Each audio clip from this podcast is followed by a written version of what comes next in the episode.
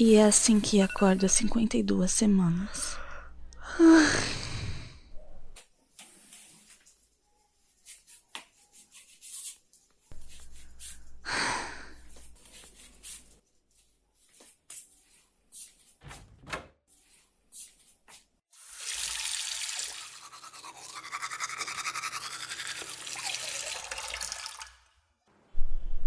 Exaustivo.